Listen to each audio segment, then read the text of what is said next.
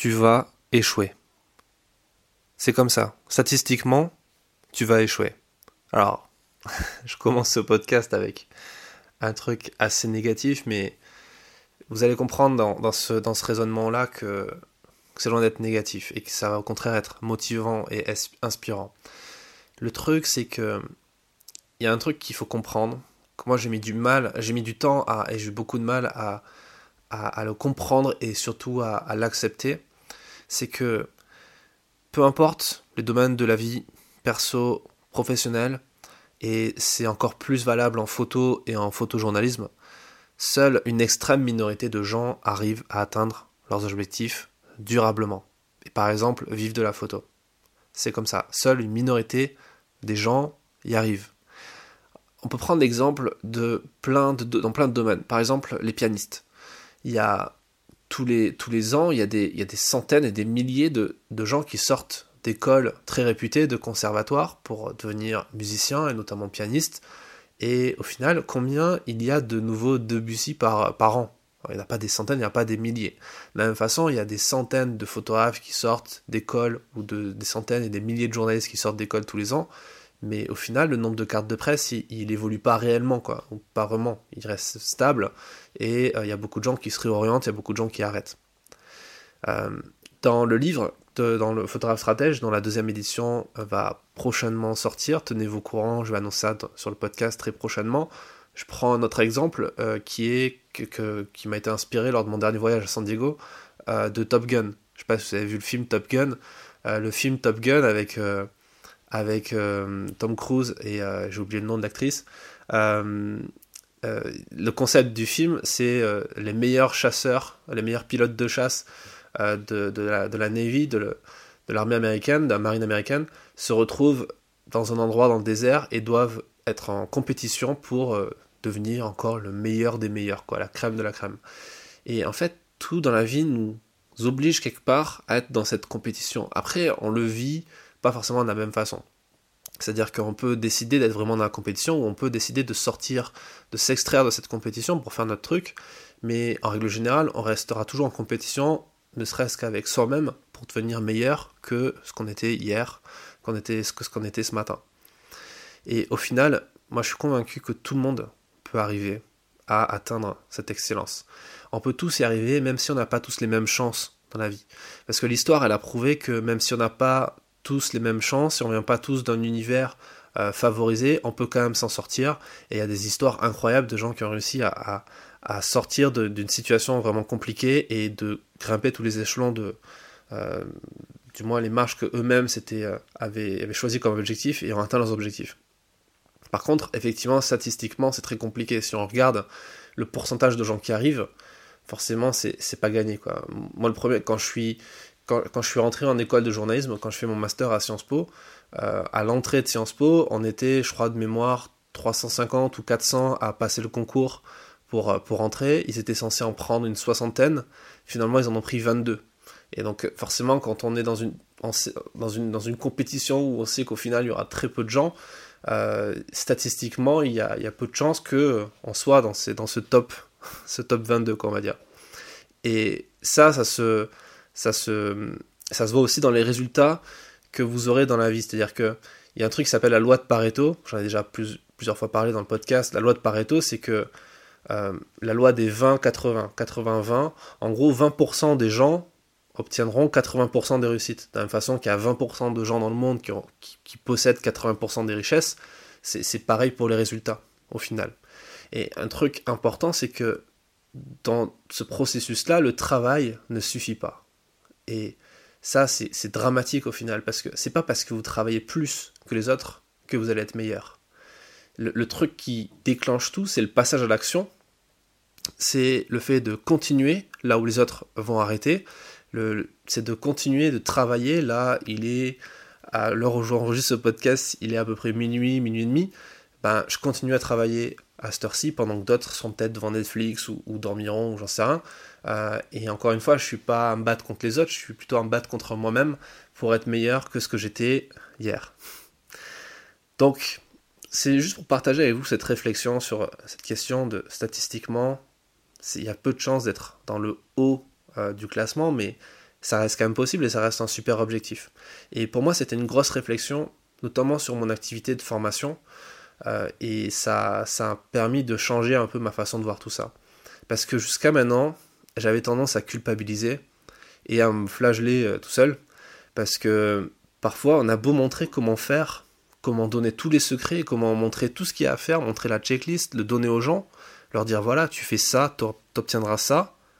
Et en fait, même ça, ça suffit pas. C'est-à-dire que les gens n'ont pas pas forcément les résultats qu'ils devraient avoir. Pourtant, ça marche. Pour leur montrer le truc, tu remontes de plus 2, ça fait 4, ben, ça continuera à faire 5, quoi. Et le problème, je me suis rendu compte en fait que c'est pas c'est pas c'est pas ce que je leur donne, c'est pas ce que je leur montre, ça vient de à leur niveau en fait. Le problème c'est que souvent il y a un problème d'inaction. Il y a un problème de, passage à l'action. Les gens passent pas à l'action, ils appliquent pas le truc, ils n'ont pas confiance, ils n'ont pas la foi. Je ne parle pas de foi religieuse ou idéologique, je parle juste de la foi tout court en fait. Il faut avoir confiance aux choses, confiance en la vie pour faire des trucs. Sinon on n'avance pas. Et parfois c'est le manque de travail et parfois c'est le manque de résilience. Le fait de de, pas d'abandonner trop vite ou de ne pas continuer et de se lasser. Et c'est pas ma faute. Et je peux pas faire les choses pour eux de A à Z. Ça servira à rien en plus, ça sert à rien de montrer, enfin de faire les choses pour les gens s'ils comprennent pas comment ça fonctionne et s'ils n'ont pas envie de le faire.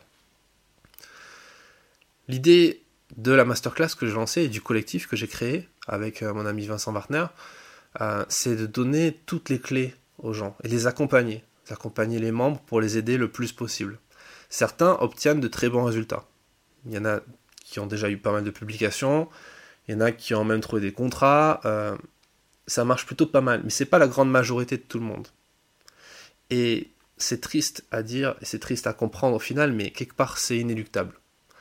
Parce que ça dépend pas de moi, au final. Ça dépendra pas des. Ça dépend toujours des personnes qui appliquent le truc. Après, bien sûr, il y, a un facteur chance, même si vous le savez, j'ai déjà fait un, podcast sur ça, sur euh, la question de la chance, et pour moi, c'est la chance, ça se, fabrique, quoi. C'est pas un truc qu'on on n'est pas dans un, dans un cartoon où on a des trèfles à quatre feuilles et on devient, devient chanceux. Non, ça marche pas comme ça. Euh, la chance, ça se, ça, ça se mérite quelque part parce que ça va se chercher. Euh, tout ça, ça n'empêchera pas de continuer à faire ce que je fais. Parce que ça marche. Je sais que ça fonctionne. Ça fonctionne pour moi, ça fonctionne pour d'autres. Et je sais que ça continuera à fonctionner. Et parce que moi, je me rends compte au final qu'avec le recul, j'ai aussi été dans ce cas-là. Et je le suis encore parce que moi-même, j'achète des formations, je me forme, je suis des webinaires, je suis des conférences en ligne, euh, j'achète des ateliers, etc. Je fais partie de masterclass aussi. Euh, et il y a des choses que j'ai pas complètement appliquées. Et je suis pas forcément les orientations comme donne. Et, euh, et je me rends compte du coup que j'ai pas les résultats que je cherchais à obtenir. C'est pas la faute du formateur qui a fait ça c'est ma faute à moi. Donc je peux pas rejeter la faute sur d'autres en disant ton contenu n'est pas assez bon parce que j'ai pas les résultats que tu, promets. Non, mais si j'applique pas, forcément j'aurai rien. Donc la, la, la, clé de tout ça, je pense, il faut comprendre que le problème vient de soi quand on n'a pas les résultats qu'on veut obtenir. Je vous ai déjà cité un bouquin que j'aime beaucoup, qui a été écrit par un, mec des forces spéciales américaines, s'appelle Joko Willink. Euh, c'est un mec assez délirant, je vous invite à regarder un peu sur internet, Joko Willink. Euh, c'est euh, sur son compte Instagram, il met une photo tous les matins à 4h30 ou 5h du mat. C'est une photo de sa montre pour montrer qu'il s'est réveillé à cette heure-ci, enfin qu'il est debout et qu'il fait son sport. C'est une armoire à glace et il écrit une citation inspirante du genre faut être meilleur qu'hier, etc. Et c'est assez marrant. et, et en fait, dans ce bouquin qui s'appelle Responsabilité absolue, Extreme Ownership, il explique un concept très simple, très basique, qui est de dire que c'est ta faute. Tu vas échouer, si tu échoues, c'est ta faute. Et il faut te remettre en question, et puis il faut travailler plus dur, et puis il faut continuer à chercher la bonne solution. Et si tu veux être, et c'est ça la conclusion de cet épisode, c'est que si tu veux être dans les 1%, le, sommet, les 1% des photographes et des créateurs qui vivent durablement de leur passion, qui publient leurs photos dans la presse, qui sont efficaces, euh, et qui travaillent mieux, eh ben, il faut se former, mais il faut aussi appliquer ce qu'on apprend.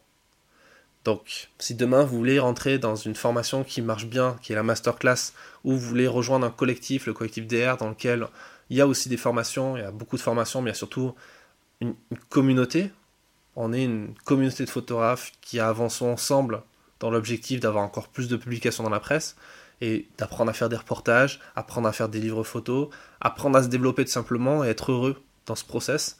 Euh, parce qu'au final, on fait pas ça pour l'argent. Au final, si on veut vendre nos photos, c'est pas pour gagner de l'argent. Gagner de l'argent, c'est juste, euh, c'est juste un moyen quoi pour être heureux et être fier de ce qu'on fait et, euh, et, vivre une vie épanouie. Ben, le lien est en description. Vous savez comment rejoindre ces structures-là. Et il faut comprendre quand même avant de rentrer que, ou avant de demander de rentrer, il faut comprendre que ça se fait pas tout seul. Ça demande du travail, de la passion, de l'investissement en soi, ce qui est le meilleur des investissements au final, et, euh, et surtout avoir l'envie de continuer, d'être résilient et de pas de pas se laisser abattre et de, de continuer d'être d'être motivé, d'avoir foi, foi en soi, d'avoir confiance en soi et la confiance en soi, la meilleure façon d'avoir confiance en soi, la façon la plus simple, c'est d'avoir confiance tout court, au final. Avoir confiance euh, aux autres, confiance en l'avenir, et euh, en juste au simple fait que c'est possible. Moi, jusqu'à maintenant, c'est ce qui m'a drivé, c'est de me dire que, ok, c'est possible. Ou alors, voyons si c'est possible. Parce que c'est clair que si vous partez dans l'idée, non, mais de toute façon, c'est pas possible, c'est clair que ce sera pas possible. C'est logique, mais, mais en même temps, euh, ce sont souvent les choses les plus logiques, les plus évidentes, bah, qui sont les moins évidentes au final. Voilà pour ce petit épisode un petit peu philosophique. Dans le prochain, on repartira sur quelque chose d'un peu plus terre à terre. Euh, on va parler un petit peu d'auto-édition. J'espère que ça vous plaira. Et euh, si ce podcast vous plaît, n'oubliez pas, pour le soutenir, la meilleure chose à faire, c'est de vous abonner sur SoundCloud, sur Apple Podcast, d'en parler autour de vous pour en faire la promotion. Et, euh, et je vous dis à très vite dans un prochain épisode.